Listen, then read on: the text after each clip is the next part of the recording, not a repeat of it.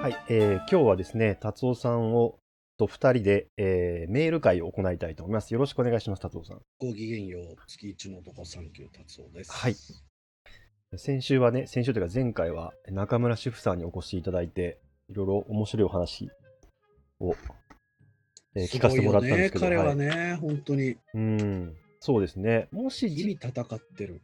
うんもし次回来ていただくことがあったら、ちょっとアカデミックな面とかもちょっと聞いてみたいなと思うんですけどね。あそうですねどう思ってるかっていう。どういううん、卒論書いたそうです、そうです。はい。うんあとはその知らない、えっと、知らないことを詳しい人に聞くと、なんかその深さ、うろ後ろに広がってる深さみたいなのがちょっと分かって面白いなと思って、確かに。なんかその世に出てきてるその主婦の話とかってやっぱ現場の戦術レベルの話が多くて、うんだけど中村主婦さんはその、えっと、家族全員の幸福量を最大にするっていう、うん、あれって戦略レベルだと思うんですよね、話が。ね。研究者としての到達点っていう、うんうん、もう哲学が一個出来上がってるもんね。そこの目的、いや工事の目的がはっきりしてるから、下の具体的な戦術が変わってもいいんだっていうお話だと思ったんですよね。そうだね。役割とかも変わってもいいし。ナイス翻訳ですね、それ、本当に。あありがとうございますっていうことをちょっと思ったんですけど、言いそびれたので、最初に。ありがとうございます。えーということで、えーメールに行きたいと思いますが、えートロさんからいただきました。よう先輩、ヤンデル先生、はじめまして、トロと申します。熱文字から流れてきました。病んでる先生いなくてすみません。そうですね、ヤンデル先生。熱文字リスナー？ありがとうごみたいです。ね。はい。えーこちらでの達夫さん、熱文字とも許可局とも違う意味で生き生きしてて面白いですね。えーさて本題、先日流れていたメール会で話題になってた、え科学と宗教の話を聞いていて思い出したことがあります。えその昔、大学の寮での飲み会で泥酔した輩が、えー俺んとこなんて学科全体で女子一桁だぞ。えなのにてめえらゼミの半分が女ってなんだよ。うちの大学は理系で持っているようなものなので、役に立たん文系なんて添え物。偏差値もだいぶ違う。なのに同じ丸大生ででっかい面した上にそんな待遇許せんと、えー 管を巻き出したことがありました。あいいよなんかそうテンプレでいいっすね。うん、そうだね。懐かしい感じあるな。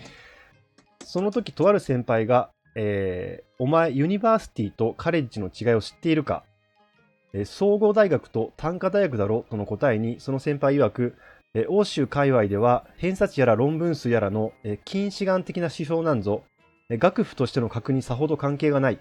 そもそも近代の大学の形ができた頃の欧州では、えー神学、神様ですね、神学や哲学科がないと、えーユニバーシティとは見なされておらず、えーカレッジは大学というより職業訓練校に近かった。うん世界がどうなっているのか、どうすれば役立つかという理系的な分野は、え世界はなぜそうなっているのか、えどうあるべきかという問いのえ下位レイヤーに過ぎん、下のレイヤーに過ぎん。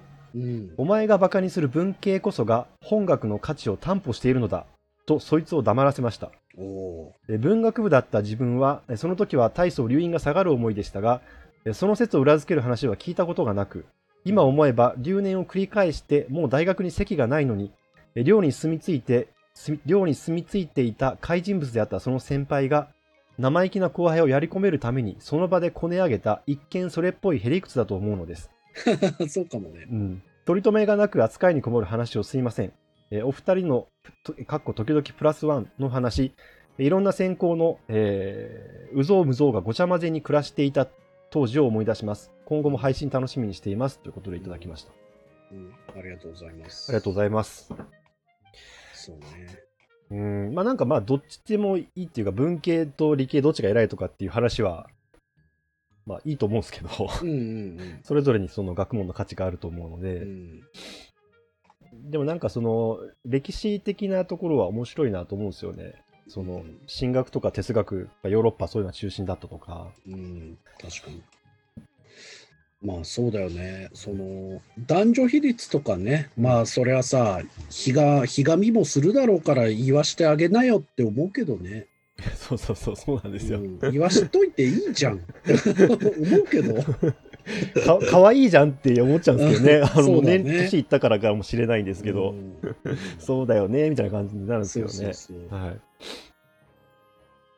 確かにね。でも、総合大学ってやっぱり、まあ、うん。もちろんその、哲学科があるとかね、えーうんなんかそういうのって、やっぱりいいよね。なんかそういう学生、少なくともそこで学んでる人はいなくても、そこで、あの、その学科にいる人と友達になれるチャンスはあるっていうさ、うん、そうですね。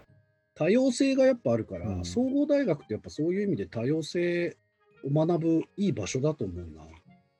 その人文科学で文学部がないっていうことは、理あの自然科学系で言うと理理学部がないってことだと思うんですよね。そういうことだよね。と理学部がないってちょっと考えられないですけどね。特に総合大学文で。学部今、いらねえっていう方向になってるからね。うんその文系の大学として発展してきたところで、うん例えば早稲田とかだと理工学部になってますよね。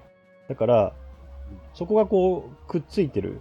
サイエンスとエンジニアリングがくっついてるっていうパターンはあるんですけど、うんまあ、それはそれでその大学ごとの特色というか歴史なんで、まあいいかなとは思うんですけど、うん全くその理学部的な要素が大学からなくなっていってしまうと、うんうんとサイエンス全体としてはあまり良くないかなと思いますけどね。ああ、確かにな、うんそっか。なるほどね。人文科学で言うと、まあ、哲学とか、まあ、文学とかなんですかね。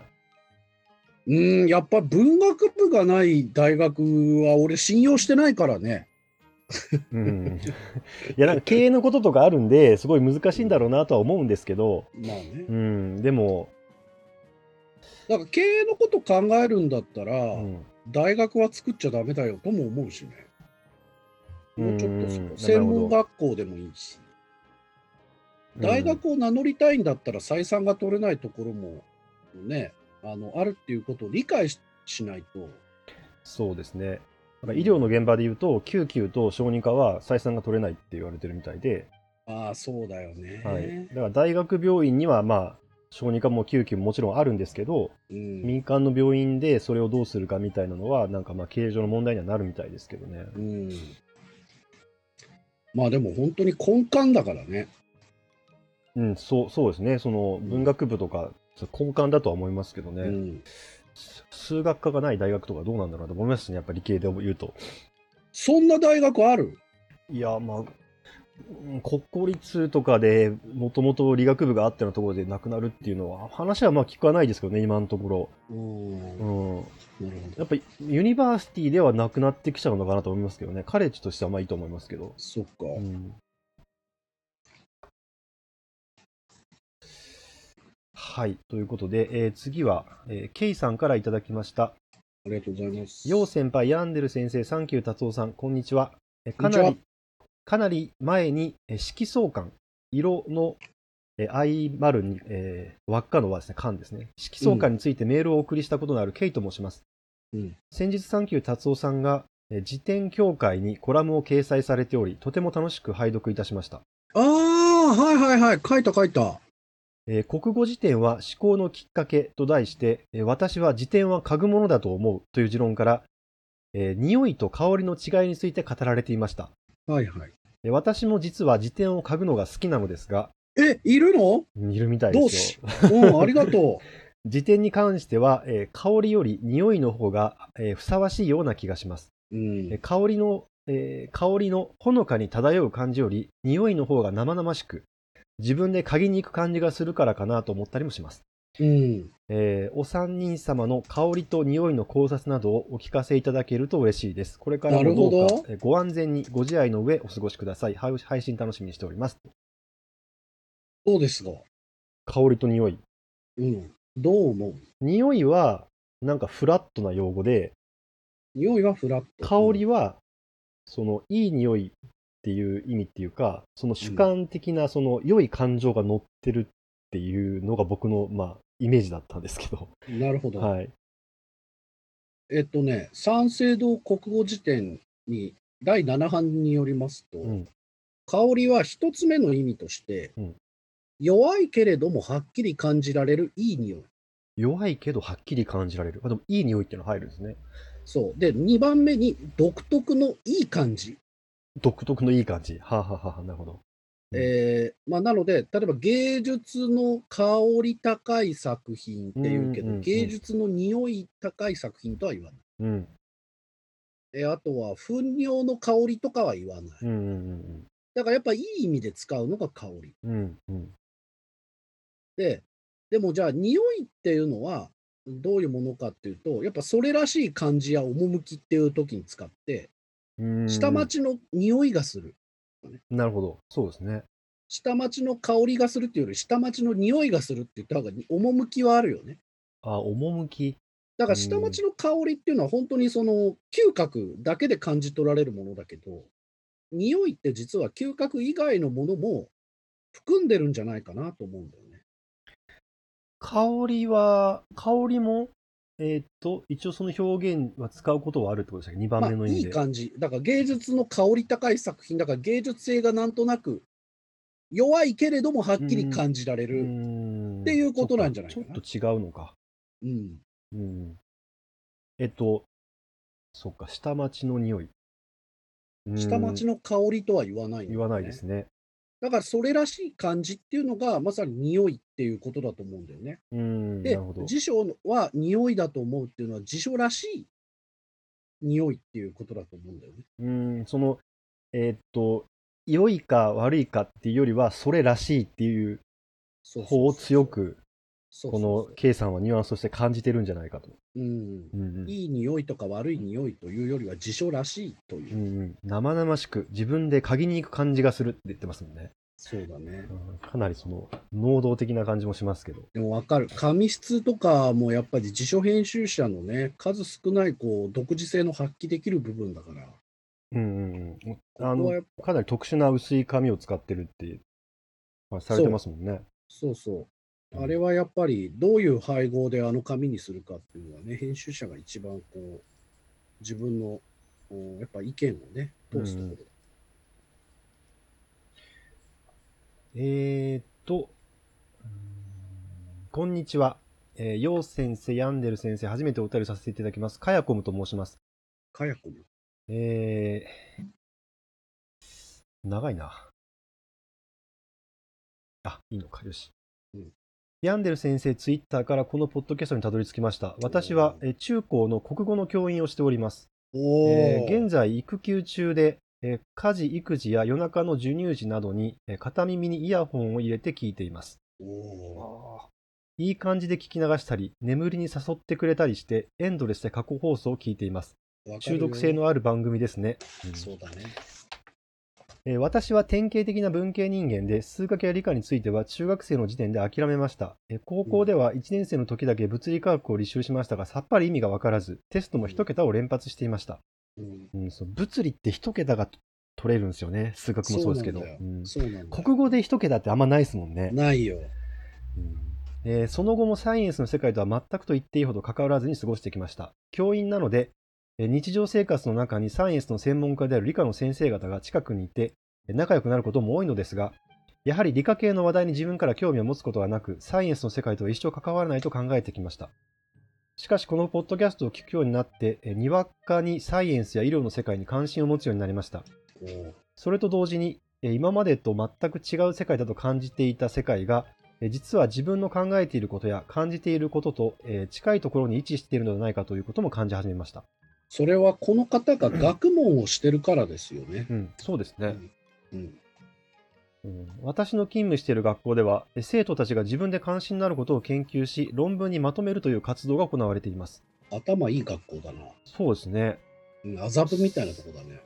さスーパーサイエンスハイスクールみたいなのもありますしね。あるね、うん SS うなんちゃ。スーパーサイエンス SSH ですかね。生徒が決めたテーマによって、え全教員が主査として割り当てられ、審査員、審査をやるんですね。え査読だね。うん、査読。1年間、生徒の研究を指導しながら論文の形にまとめます。わあ、大変先生。まあ、卒論と同じってことですよね。でもこれ高校生で通過できるっていうことは幸福な体験だよね。いや、そう思いますね。やっぱアカデミア、うん勉強と学問の違いっていうのを高校生の時にこう体感できるってことですか？大学に入ってからこう授業で受け取る質が全然変わりますよね、それで。大学で教えてくれることが勉強じゃなくて学問だってことを最初から分かって入ってくるわけそうですもんね。そうそう。だからすごい吸収率良くなると思う。全く違いますねうん全く違う。えー私は国語の教員ということもあり、何年かこの学習活動の担任になることがあったのですが、その中で中学生や高校生に研究とはどういうことか、論文を書くということがどういうことかを教えるのは非常に難しいと感じています。ああ、そこ。うんまずテーマの設定の時点で調べ学習と研究の違いを教ええ次に仮説を立てることがどういうことかを教えエビデンスを取るということはどういうことかを教え考察とは何かを教えということで毎度苦しんできました。うん。ちょっと無理ゲーな感じもしますね確かにね、無理ですね、基本は。特に生徒たちにとっては研究と調べ学習の違いがなかなか理解できないようです。えそしてオリジナリティのあるテーマ設定も難題ですまあ難しいいやね。これ研究者にとっても難題だからなそうだよ。これでだって修士何年もやる人とか出てくるからね。テーマ決まらずうにん。さまようつさまよい続けるみたいなのありますからね、でまた先行研究と自分の考えを区別し論文に書くということも何度伝えても実感としては難しい様子でまあいろいろと高校生はちょっと難しいろいろと工夫して伝えるものの根本的に理解する生徒は少ないように感じます私自身は大学で古典文学を学んだのでえ文系の論文の書き方はある程度イメージできますが割り当てられる担当の生徒によっては社会学系のテーマや、えー科学系のテーマの生徒もいたりして分野違いの論文の書き方を自分自身も学ばなければならない状況でしたーいやー、すげえ。いやーこれも無理ゲーだなうんそんなことが潜在的に頭にある中で聞いた引用で、えーサイエンス系の論文紹介や仮想実験の回、これはあのアニメの色味を研究するみたいな話ですあね。あ、ああ、あったね。あれ面白かったね。えー研究者の方の思考プロセスが分かり、新たな視座を得たような気がして、ハッとさせられました。特にあアニメの色彩についての仮想実験の回は、まさに私がこれまで手を変え、品を変え、生徒に伝えていたえー研究プロセスそのもので、えーこのまま生徒に聞かせたいと思ったことです。仮想実験まだまだできるようにやってほしい。ああ、確かにうんいろいろテーマを考えてやれば、仮想実験なんでいくらでもできますね。仮想実験は、なんか、手法も人によってだいぶ違うっていうのをなんか知ってもらいたいので、うん、そっか。同じテーマでも、やり方が、ルートはいくつかあるプローチが、うん。アプローチが違うから、この間のは、あの、普通に上等手段で行くならば、こういうことは立証していかなきゃいけない。うんうんこれをやるんだったらこれをやんなきゃいけないっていうのをちゃんと手続きとして教えてくれたと思うので、なるほど。そっかそっか。俺よくなんか大学で言ってるのは、あの、花粉症、はい。花粉症みんなだったらどうやって研究で解解消しますかっていう考えてもらうの。はい、はい。で、いやうんいろんなアプローチあるな。薬を開発しますみたいな、うん当然出てくるよね。うんうん、そうですね。はい。それはだから花粉はあの目に目や口や鼻に入るけど、うん発症しないようにする薬っていうことだよね。そうですね。だけど、えー他にって他にもいろいろやり方ないって聞くと、うんえっと、花粉が出ない杉を開発しますっていううん意見が必ず出るんだよね。花粉を飛ばさないようにするっていう。そうそう、んそのアプローチもありだよねとかね。うんうんいや、アスファルトを全部、あの、花粉を吸ってくれる材質にするっていう。うん、うんなるほど。いや花粉症がなかった時代、今なんで花粉症あるかっていうと、アスファルトで吸収できなくなって、気温差で舞うから人間の鼻に入るっていうう。それも一つの要因ですもんね。そうそうそう。だから、人によって何かの問題を解決するにも、そのアプローチが違うんだよっていうのを、なんかこう、か妄想実験、仮想研究でなんかり実証したいね。花粉症は結構いいテーマですね。そういうことで言うと。身近だし。俺自身が実際やっぱ花粉症の論文いろいろ調べてて、ああ、なるほど、そうですか。はい。はい。昔ね、えあこういうアプローチあるんだとかあこういう人もいるんだっていうのを結構知って感動した記憶があるんだよね。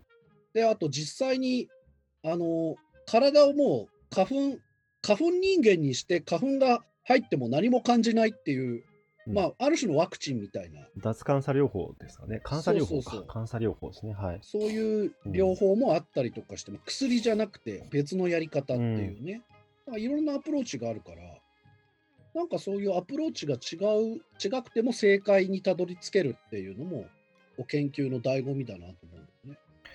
生命科学研究、まあ、医学生命科学研究の中では、がん研究がまあずっと主流ではあるんですけど、それが一段落して、多分10年ぐらい前かな、から、だんだんその他の研究領域にもお金が出るようになって、まあ、病気とかの研究。その中でやっぱアレルギーって分野の一つなんで、ホットトピックではあると思うんで、でも最近、あの、PD1 とかの話もあって、免疫がまた盛り上がってるっていうのもあって、免疫はその日本のお家芸ではあるんですよね、一応伝統的には。有名な免疫学者が結構いっぱいいて、利根川進先生もそうですけど。ああ、、そっか。うん、すごい免疫が伝統的に強いっていうのもあるんで、一応結構お金は突っ込まれてるのかなとは思うんですけど、なるほどね。まあでもそういうのを実際に高校生に教えるっていうのはちょっとかなり難しいよね。ちょっとメールの続きお願いします。えーまたさっぱり意味のわからないサイエンスや医療の論文を2パターンで説明するというのも、えー国語教育的に考えて分かりやすく伝えるにはどうしたらよいかという学習活動につながる点があり、非常に興味深いです。そうだね。あー専門的な用語で説明した後に、まあ、ちょっと噛み砕くみたいな。あれも面白かった。えー生徒たちは何かを説明するときに本やインテンインターネットの知識をそのまま意味もわからず羅列するだけになってしまうことがあります。ありがち。はははは私は授業で小学生にもわかるように説明してみてと指示することがありますが、まさにお二人の論文説明でやっていることと同じだなと感じます。うん。えサンキュー達夫さんのこともこの番組経由で知り、変な論文などのご著書も読み、ぜひ生徒に進めたいし、論文指導の中でもテーマ設定とエビデンスの提示方法なので具体例として取り上げたいと思いました。ありがとうございます。えちなみに私も早稲田の文学部出身なので、えうん達夫さんのお話ししている研究室の話が映像としてイメージできてニヤニヤしています。ああ、なるほど。これからも引用を拝聴しながら、えー中高生への論文指導や国語教育について考えを深めたいと思います。えー個人的には楊先輩に中高生向けにサイエンスコミュニティについて講演してほしいです。えーヤンデル先生の紹介されている本や医療情報は生徒への読書指導や進路指導にも活かせるなと感じています。えーアニメに関しては門外漢なのですが何かに役立つ時が来るかもしれません。えー長文失礼いたしました。これからもお体に気をつけてゆるゆると配信を続けていただければと思います。ありがとうございます。ありがとうございます。そうですか。早稲田の文学部？そうですね。第一文学部とは書いてない。書いてないですね。文学部としか書いてないですね。最近の人かな？30歳ぐらいで古典をやってたっていうからね、うんもう大体指導教授、この人かなっていうのは、なんか頭に思い浮かぶけど、同門ですもんね。何やってたんだろうね、古典って言っても。だから古典文学自体うが、ん。割とこう、コミュニケーション、人文知コミュニケーションを超必要とするジャンルだからさ、そうですね。あ、本当そう思います。あの本当に古典不要論まで出てきてるからさ、うん、そうですね。うんまあ、どのこの人、段階で不要なのかっていうのが結構難しいなと思って僕は聞いてたんですけど、話。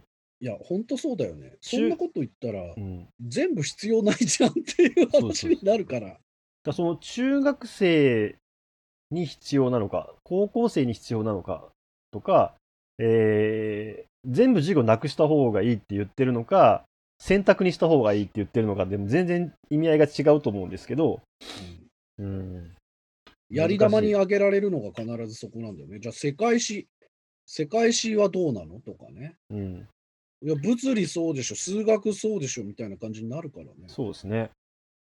なんか、まあどっちかっていうと、その他にやりやらせた方がいいと思うことがあって、例えばその、もっと生活の、例えば税制とか政治の仕組みとか、生活に直接関わって生き延びるために必要な力みたいな、そういう、税制って学校で習った、うん習ってないと思います、習って詳しくは。ないよね。確かに健康保険とか税制とか、そういう行政的な知識を、まあ、中学とかで教えてくれると、生活に役立つなと思うんですよ、人生には。そうなんだ。あれ教えろよって思うんだけどね。そういうことを入れると、何かが玉突き的に出ていくから、どれをやり玉にあげるかみたいな話になっちゃってると思うんですけど、うんまあ別に、なんか、ちょっと授業料調整するとかっていうのもありだと思いますけどね。うんうん。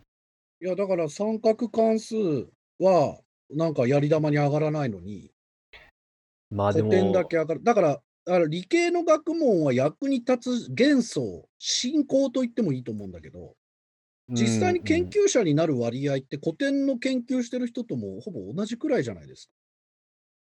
そしてうん何かを開発したりとか、うん、研究者としてその実学に還元できる人ってごくわずかですよね。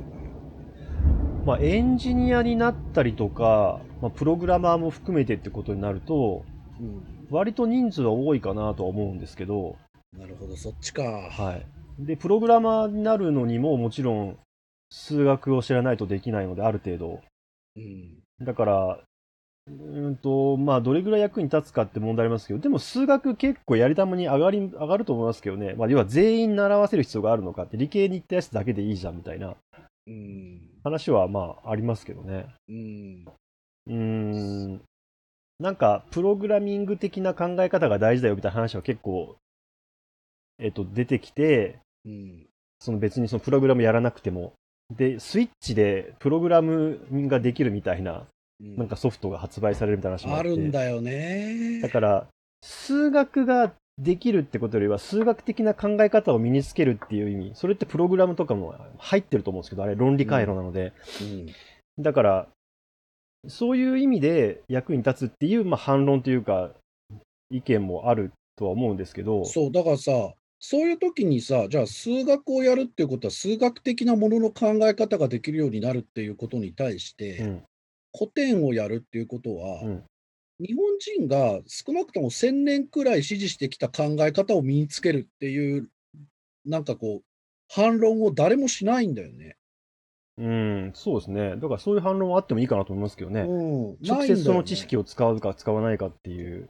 それ不思議。うん、でもこの先生もずっと現場で戦ってるね。いや、そうですね。これ、俺やれって言われたら、ちょっと無理だなて言う言うと言ってしまいそうだなと思いますけどね。でも楽しそう。俺はむしろそっちの方が楽しいな。ああ、なるほど。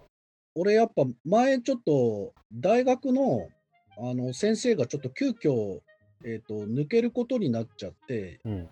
えっ、と2年間だけ大学院生指導の授業をやったんだよね。はい。大学院生の指導。だからマスターの1年と2年に、うん。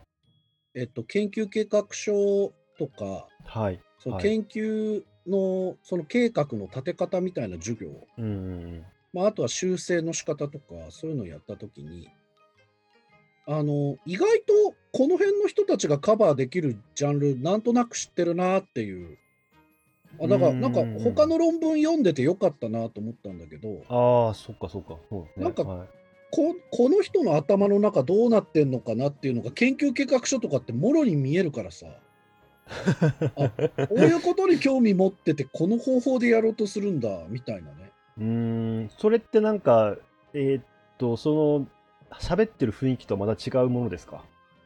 でだいぶ違ううん。だから他の人の研究発表に関しては鋭く突っ込める人がなぜか自分の研究発表なんか全然進んでないとかさいや、それ耳痛いな。でもうんなんかやっぱりまず最初に自分がやることに自分が突っ込めちゃうから一歩一歩踏み出せないっていう状態があるじゃん。あの耳がいい人は耳がいいがゆえに楽器が上手くならないみたいな自分の下手さが分かるからみたいな話もありますよね。はい。うん、でそういう人に限ってやっぱすごいことやろうとするから間口を広くしがちなんだけどうん。じゃあ修士の時は狭い超狭いところだけやって、うんドクターで広げていけばいいよと。うん。だから逆に言うともう向こう10年20年はこのテーマでできるから、うん最初に全部言おうとせずに1個言おうとしようみたいなこととかをさアドバイスできるわけよ。いや、そういうことをちゃんと言ってくれる指導教官の人には出会えるのはすげえラッキーだなと思いますけどね。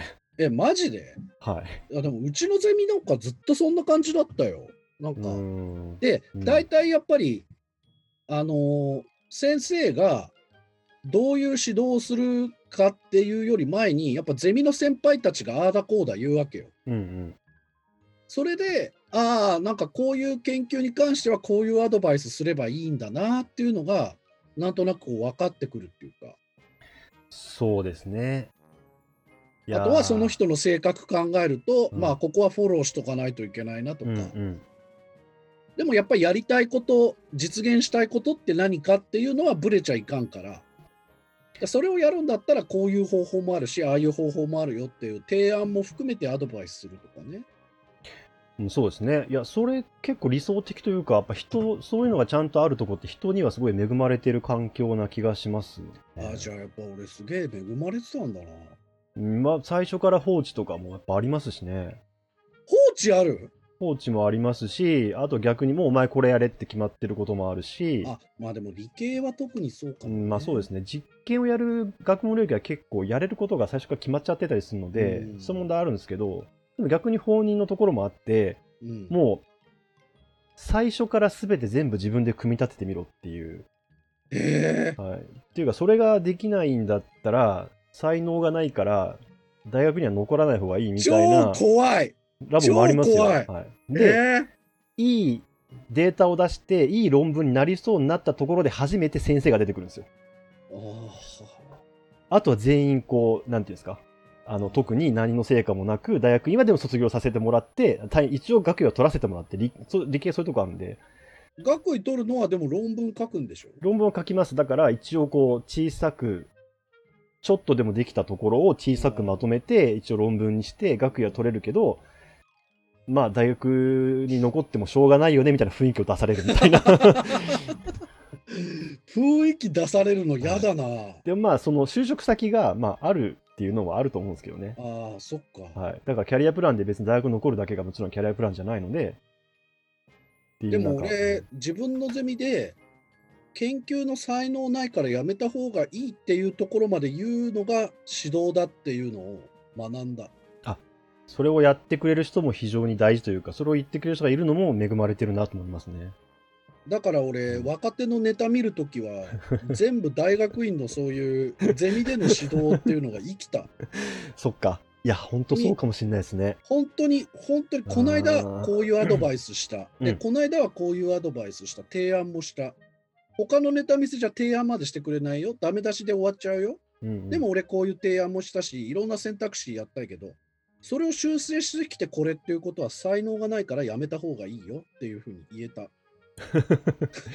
まあなんかね、すごい厳しい先輩に見えますけど、うんでも。誰かが言った方がいいことではありますよね。うん。うん俺はだから、彼の人生を抱え込むつもりでもうやめた方がいいって言ったけどね。うんいやでも実際達夫さんにそれ言われたら本当に怖いしへこむだろうな。うん、まあでも言う方も勇気いるからね、覚悟と勇気が。うん、いやそうですよね。少なくともうちじゃない。ここのネタ見せは違う。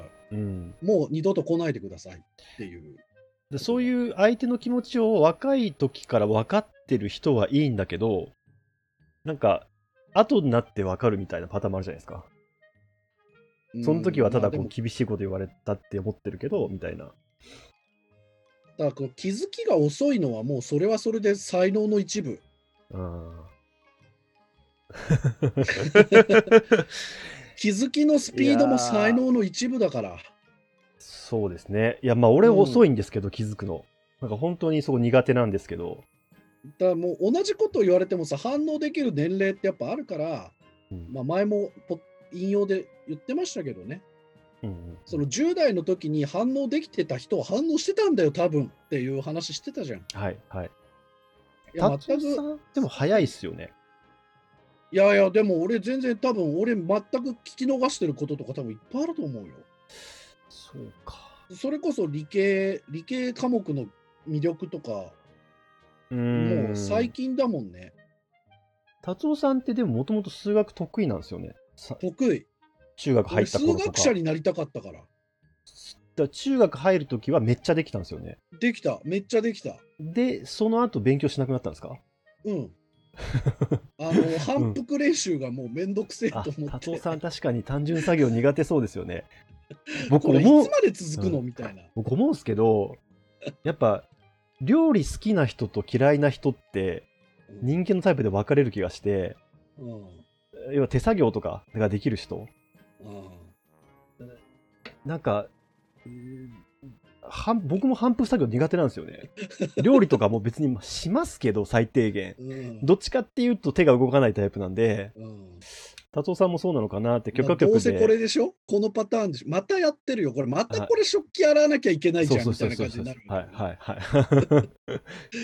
それだったらもう、あのー買ってきて食べてそのまま捨てられるやつ機能的みたいなふうに思っちゃうから。うん計算力がつくと数学が理解できたりとか問題が解きやすくなるから、まあ、筋トレみたいなもんで必要だっていう話ではあるとは思うんですけどそうそう。でも面白さの本質ではないんですよね。まあね、確かうんに、だからそこ運動神経だけでやっちゃってたから、なんかおっちょこちょいだったしね、問い1のカッコ1でもう間違えたりとかしてたから、で234全別みたいな感じですか？いやまあ、なんかそれで90点、100点取れなくて、なんかもうイラついてやめたみたいな感じだよね。若かったね。うん、やっぱ達夫さんそうなんですよね。達夫さんそのまあ学歴エリートというか、学力エリート。いやいや、そんなことない。頭いいやついっぱいいるから。俺、まずやっぱさ記憶はい力ないし、処理能力も俺より上の人いっぱはいはいいそうなんですよね中学の時に見ちゃったから。いそうですね。頭いいやついるんだよな。や、いるのよ。いくらでもいるんだよな。うん頭いいやつでスポーツもできるとかっていうやつがうじゃうじゃいたからさ。うん。なんだろうね。頭よくいいやつ、スポーツもできたんだよね。あるなんなのあれ。ある程度身体能力があれば、その頭の良さが活かせるってことなんですか。まあまあ、そうなのかもしれない。はい。うんスーパーマンが多かったんだよね。そうなんだよな。いっぱいいっぱいいますからね。うん、達夫さん、数学勉強しないですか？今から。いやーもう無理だな。俺はやっぱり数学、数学を語ってる人の本を読んだ方が面白い。うん。あ、確かに数学の方は面白いやついっぱいありますけどね。だからフェルマーの定理を自分で、フェルマーの予想を自分で解こうとは思わないけど、フェルマー予想に挑んだ人の話って面白いじゃん。だ面白いですね。はい。からやっぱ数学者って俺からするともう探検家とか冒険家なんだよ。かなんかこう、最も厳しいところ、なんかやっぱ、南極とか北極とか、まあ、極地を行ってる人みたいなイメージあるんですよね。そうそうそうそう畑野さんみたいな。はい。それと同時に騎士もそうなんだよ。探検家、冒険家なんだよ。本当にそう思います。だから自分でうんやろうとは思わないわけ。あ確かにな。でも、だけど、ん彼らが語る言葉とか、彼らのドキュメントとかはめちゃくちゃ面白いじゃん。面白いですね。面白いです。うんだから俺やっぱ冒険家、探検家の話を聞くのが好きっていう感じかな。そうですよね。みんなキャラが濃くて面白いんですよね。そういうことやってる人。っていうのもありますしねその延。長で、なんか人の論文読むのも好きなんだよね。あ、こういう冒険したんだみたいな。なるほど、なるほど。言ったらさ、だって修士論文だって2年かけて行った旅行記じゃん。いうん、そうですね。や俺はこれに2年かけられないわっていう。はよくこれ、でもみんなに均等に修士の2年間っていうのが与えられた中で、よくこれやろうとしたよねってい。いうう、ん、うん、うん。ああ、負けたわーみたいな感じの、なんかそういうの読むのが好きなんだよね。達夫さんが特になんか、あの、好きだっておっしゃってるのって、現地に旅行代理店もないようなうん、国とかに、いろいろいろいろ頑張って行ってる人の旅行記が好きで、なんかもうすごい出来上がってる、例えばヨーロッパの国とか、うん。例えばロンドンに行ってきましたみたいな修士論文は、例えばクオリティが高いとしてもそんなに心惹かれないような気がするんですよね。ね。はい。まあ、ロンドンって言っても、ロンドンのあの、橋の研究だけしてる人とかさ、うん、そこ、橋の写真だけ撮って帰ってくるぞみたいなことですよね。えっと、それは。ロンドンの石はい畳だけの研究とかさメジャーなところでもう、ん、えっと、視点というかアイデアが面白いっていう。そうんだからやっぱりそういう視点の面白さ、切り口の面白さっていうのは、なんか学んだよね。そうですね。でもこれがはい一番難しいのよ。さっきのメールにもあったけどさ、はい研究テーマって一番、じゃあ一番難しいですよね。難しその斬新でこうあ面白いアイデアで、うん。かつ解決可能な問題を立てられる人ってもうそれ天才ですよねその時点で、うん。で彼らがやる研究発表とか論文とか読むと、至ってシンプルで分かりやすいことしか書いてないのよ。ああその最初に切り開いた人って一番大きな問題っていうか単純な問題を取り扱えるので、うん。話がシンプルなんですよねストレートというかとか論点がシンプルになってんのよね。あの僕それで言うとやっぱり大阪大学の近藤茂先生の島魚のしましま模様がなんでできるかっていうのをチューリングパターンで証明したっていう論文が 熱い！世界俺の中で人生の中で1ですね。えっと、データ量も少ないしもう数十年前にチューリングが言ってたパターンそのうん。仮説を、うんえっと、自分の家の水槽で証明したっていう もうね本当に熱いんですよあれ。それ面白い。はいそれちょっと配信終わった後リンク貼っといて。あわかりました。あの、本もあるし、ブログもあるんで。ご本人面白い方なんですよね。えー、それすまあごいな、熱かったですねはいでもそういうの面白いね。だって身近にあることで、うんというか本来全部身近なんだけど、まあ、身近にあることを素材にしてさ、誰もやったことない研究。だから俺、本当コーヒーカップとスプーンの接触音の音程変化とか、うんうん。めマジで感動したし、あ、俺今まで何を見てたんだろうとか反省しちゃったもんね。ああいう気づきから研究テーマを開拓するって、本当に難しいですよね。しかも先行研究があるないっていうのもちゃんと調べなきゃいけないしね。そうですね。それこそ、ね、自分の意見なのか他の意見なのかもわからないっていう高校生にうん。何を教えればいいのかってわかんない。じゃあ自分の意見って何ですかっていうことになるしね。そうか。そこ、いや、だから結局、あれなんですよね。えーっと、入門を教えるのが一番難しいですよね。難しい。専門的なことを教える方が簡単なんですよね。うん。そう、ピンポイントの指導でいいから、あ全体を教えるっていうのがやっぱ難しいんだよね。だってこれさ、火星学の話に戻すとさ、ーはい。あの、まず最初に1年間のことを考えて、今度季節のことを考えて、一月のことを考えて、今一日、今日一日をどう設計するかっていううん。ことを一番最初に教えなきゃいけないって超大変だと思うんだよね。うん、確かにそうですね。でも、例えば掃除についてっていう、もう本当に専門的なテーマの方が教えやすいじゃん。そうなんですよね。そうそうです。うん、でも掃除っていうのは年間の季節のこの時間の掃除っていうことは分かってますよねは前提になってるからやうん。っぱ一番最初に全体を教えなきゃいけないややこしさっていうのはありますよね。こう階層階層が具体的になってきて戦術レベルとか作戦のレベルになった方が教えやすい、うん、でさらにその上の前提となる知識がある人に教えるのは最も優しいですよね、うん。すぐ話が通じるから。うん、そうなんだよな。いやーそうだな。うん。大学修士の1年生に教えるのでも結構しんどいなと思うんですよね。うん、だから学部生に教えるのはもっとしんどいし高校生に教えるのはもっとしんどいとは思うんですけどね。一からというか基本のところが一番概念的なところがやっぱり理解なかなかできないと思うんで。だ僕がね、だからこの先生みたいに、僕もだからそんなに変わらない。大学1年生に、うん。えー、と初年次教育といって、まあ、そのレポートや論文の書き方みたいなのを教える授業をやるんだけど、はいはい。えー、と例えばね、なんか自分が両親の子供であることを証明するっていう課題を出すんだよね。うんなるほどまあ、あの片方しかいない子とかにとってはちょっと残酷かもしれないんだけど、別にどっちかを選んで、どっちかの子供であることを、えー、と DNA 鑑定とかじゃない方法で証明してみてうんうんうんっていう時に、ほとんど全ての人が、やっぱまず親との共通点を挙げようとするんだよ。あ珍しい共通点。ーあーまここにほくろがあるよ。そこに行かなかったですね今これどうや、どうなった？何を考えた？うんとまず親子っていうのが血縁上のこと言ってんのか生物学上のことっていうのは社会的なこと言ってんのかっていう2パターンがあると思うのでそれはね、両方です。社会学的なところだと,、えー、とまず戸籍を調べるで、こそ決定的な方法は取らないでくださいっていう前提が入ってる。決定的な方法はダメなんですか？うん。ああそうかえっ、と、これはね、状況証拠を積み重ねて証明するっていう練習だか社会学的なところでいくと、えっと、その親との同居年数とかをら。はい出しますけどね,、そうですよね。で生物学的なところかで DNA 検査をしないそうですよね。難しいですね、まあ、確かに遺伝形質っていうかその表面に出てる形質を見るなんか見た目を見るっていうのが一番うん。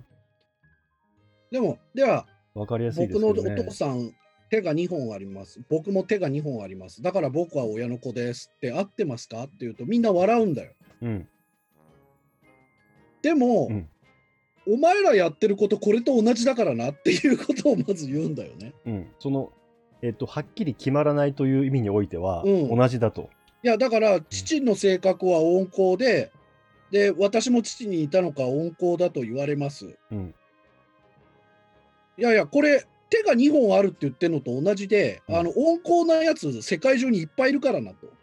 うんうん、そうですだからね。それ別にお父さんの子であることは全然立証してないよと。うんただじゃあまあゼロじゃねえからうんうん温厚以外の共通点ももっと上げてっていうとあじゃあえっ、となんか手の人差し指の下にほくろがありますとかあそういうこと。それ珍しいから。じゃあ他に珍しいのもうちょっと上げて。とか笑い方が似てるっていうです。あじゃあ環境がそうしてるからこれはまあ状況証拠になるねとか。うんうんうんうんうん。ででいくつも積み重ねていくっていうまず共通点を挙げるタイプのやつね。うんうん。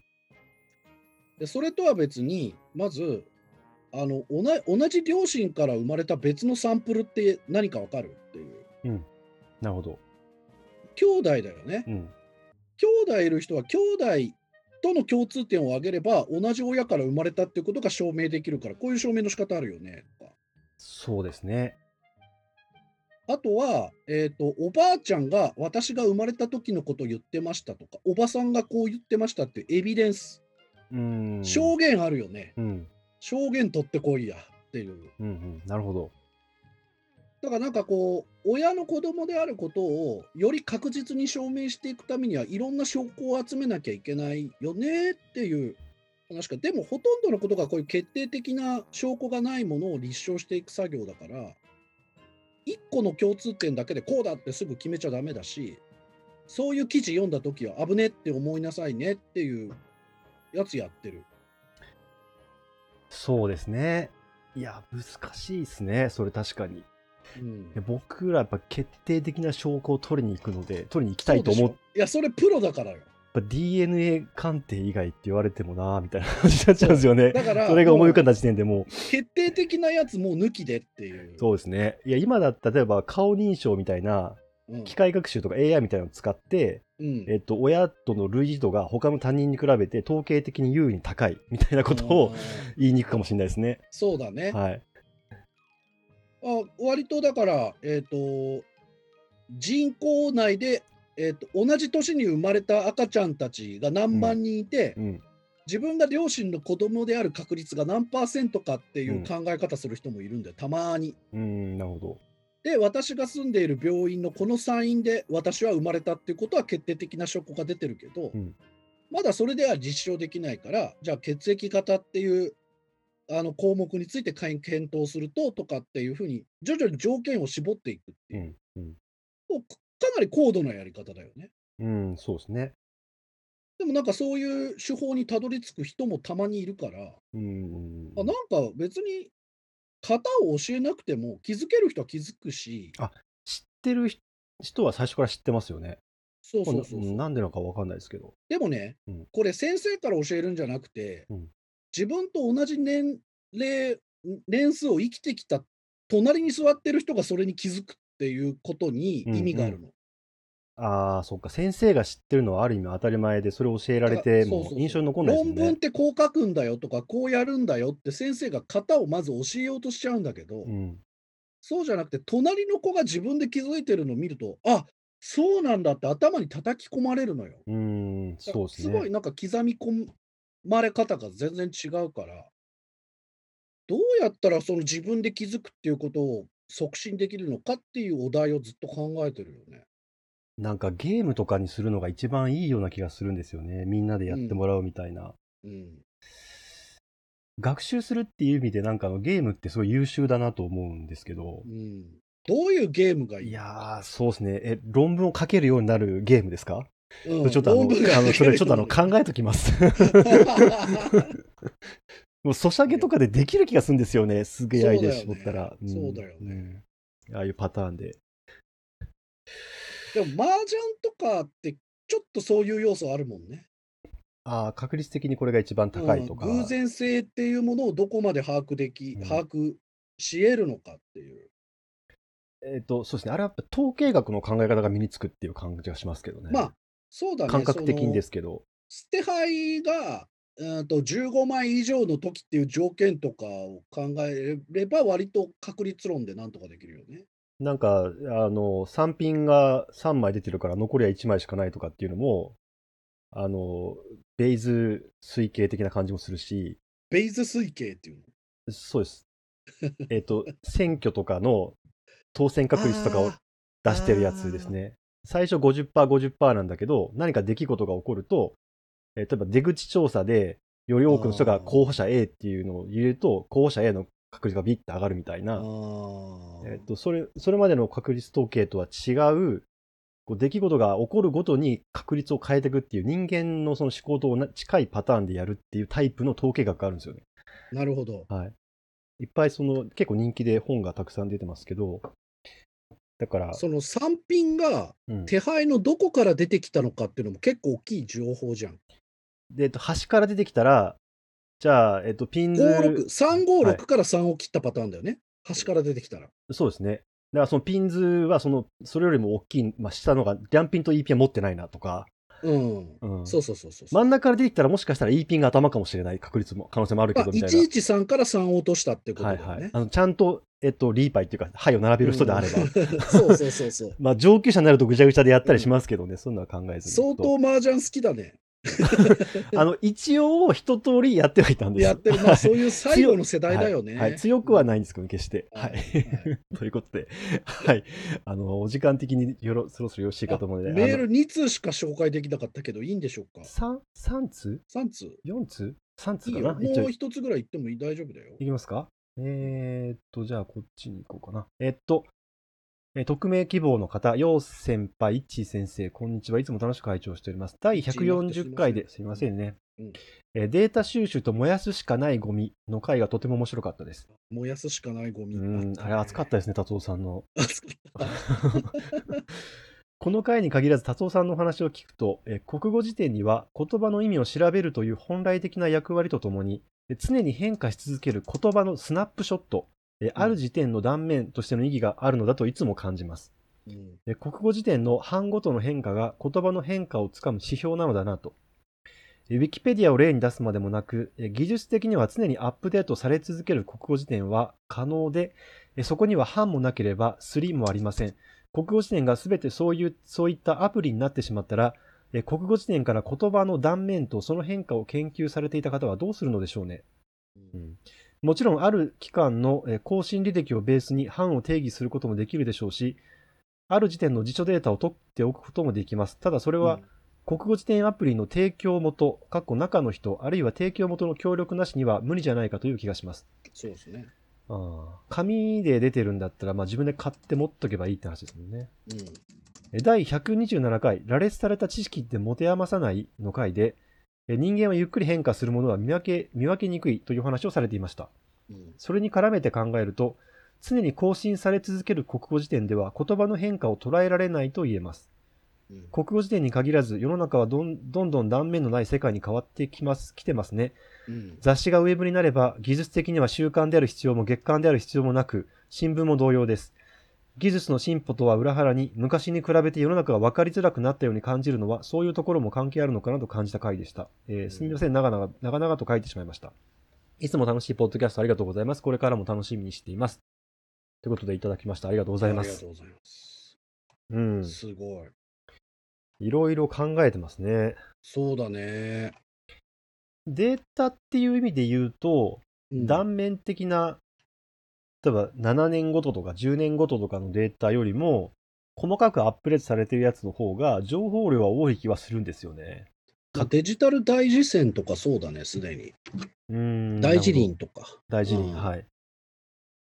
だから小型に、だから大辞林はもう、まず本家がデジタルで、そうなんですか。もうもはや、うん。で、そこがもうバージョンが常にこう、新しいものに変わっていると。うんで、何年かに一回紙に落とすっていう、うん。なるほど。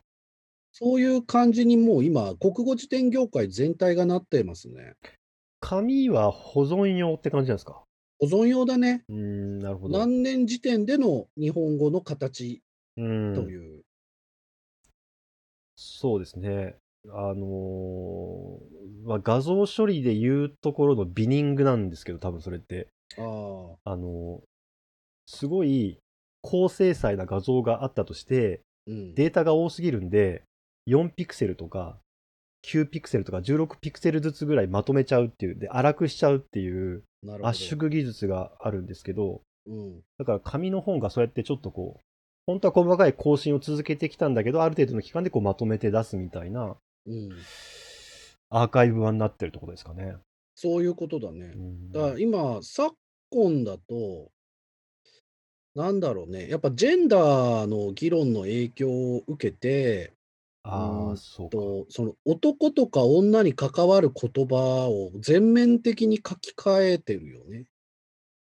それは実際に観察される使われ方、えー使われている意味が変わってきてるってことなんですか？そういうことだね。うーん。うん。まあ、あとは、その、いや、辞典によって、うんいやいや、あの、昔からこう使われてきたっていう意味に留めておこうっていう姿勢の辞典もあるから、まあ、保守的な姿勢とか態度ですよね。うんだから、えっ、と、ユーザーは辞典を選ぶ意味が出てくるんだけど、うーん。うん。その編集者の思想信条っていうよりは、えっと、言葉を扱う時の態度として保守的にいくか、もうちょっとこうどんどんアップデートしていくかっていううん話ってことですよね。そうそうそうそうそう。それか、もう単純に現代の人が50%以上支持してるっていうものを正解にするっていう姿勢もあるし、うんうん。あの、いや、これは間違ってるとかっていう言い方もあるし、うん、あ、そうなんですね。うん。うーん、あ、そうなんだ。なるほど。うん。今は、えっと、半数以上の人が違う意味に使ってるけど、えっと、例えば50年スパンぐらいとかで見てみると、まあ、要は昔の意味も含めて考えると、こういう意味ですみたいなことですか、それって。そうだね。うーんうん。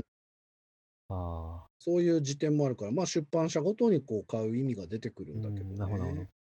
なんかあのーコロナとかの感染者数で、こう毎日な何人が新規感染があったみたいなので、こう棒グラフがあるじゃないですか。うんで。それに上にかぶせるように、折れ線グラフみたいなのがあるんですけど、うん。あれって時間平均を取ってるっていうやつで、日によってこう結構検査数とか違ってばらつくんで、1週間ぐらい平均したやつをああ。棒あの折れ線グラフに載せていくんですよね。うん。で、えっと、例えば1週間でと平均するかとか、うん3日にするかとか、2週間にするか、1ヶ月にするかで、折れ線グラフのパターンが変わってくるんですけど、なるほど。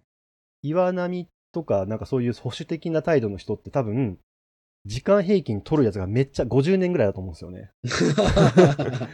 50年間の平均の意味はこれですっていう。確かに、はい。確かに。で、他のところは例えばそれを5年とかにしてる、10年とかにしてるのかもしれないし、うん。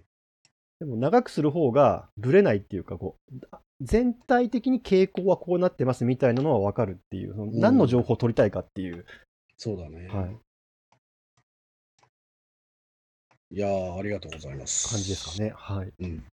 いや、メールの質が相変わらずすごいですね。そうなんですよね。誰が聞いてるかわかんないよ、本当に。一致毎回言ってるけど、マジで喋るの怖くなるレベルだよね。